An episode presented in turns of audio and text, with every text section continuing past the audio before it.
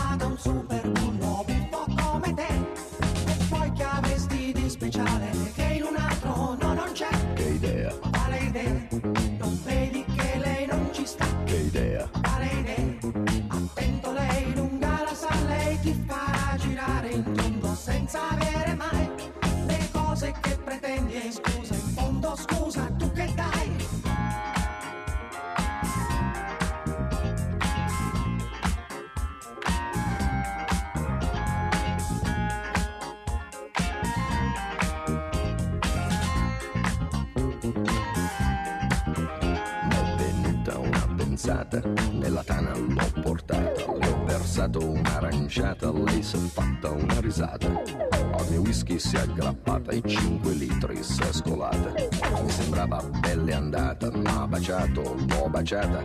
Ad un tratto l'ho agganciata, dalle braccia mi è sgusciata.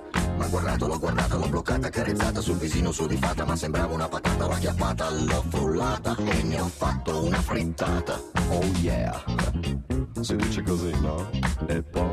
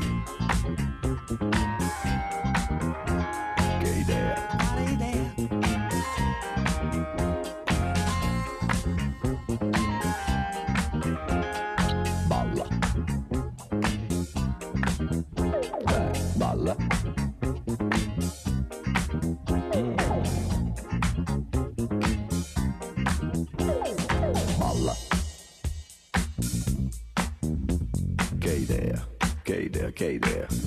Qual è idea? Balla.